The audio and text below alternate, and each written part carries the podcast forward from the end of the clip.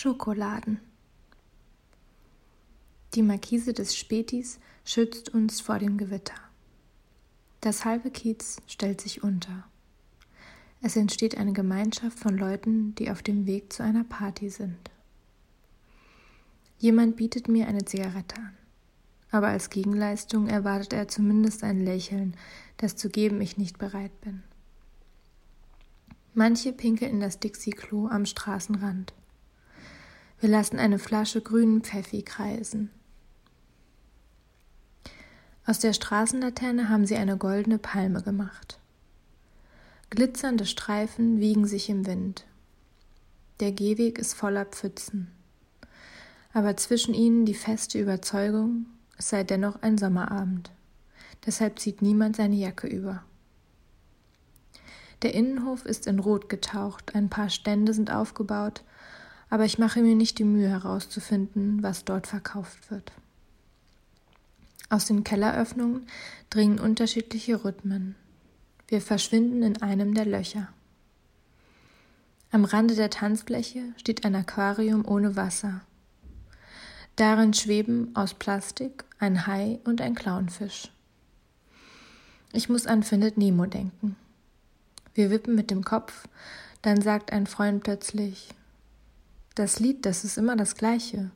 Sie verändern nur den Beat. Wir hören auf zu wippen und lauschen der Musik. Wir glauben ihm nicht. Dann singt er den Text mit. Seht ihr, er singt immer das Gleiche. Driving through a thing called life, driving to the other side. Auch auf der Tanzfläche, aber nicht am Tanzen, steht ein blondes Mädchen mit Brille an ihrem Oberteil ist ein Walkie-Talkie befestigt. Sie hat einen verschreckten Blick im Gesicht. Auf der Bank an der Wand sitzt eine Frau mit üppiger Oberweite.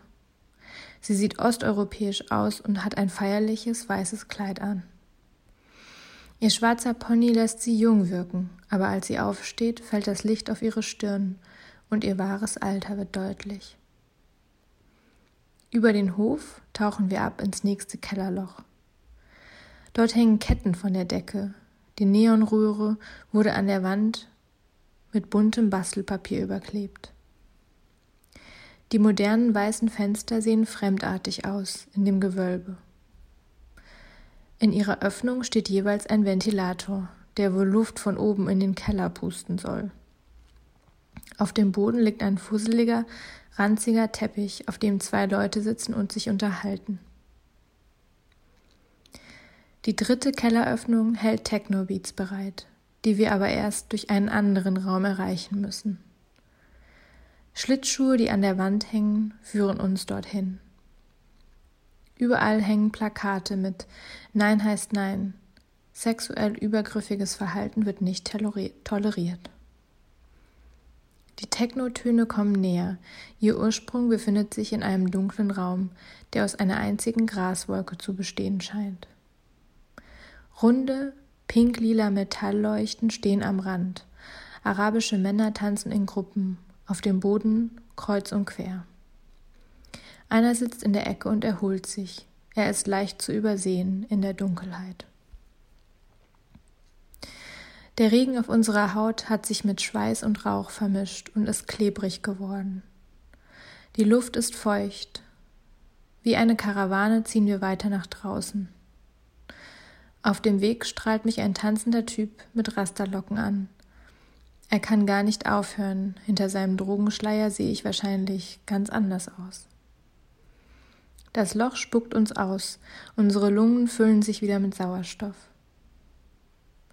Ich bin in einen See getreten, sagt einer. Ich lache.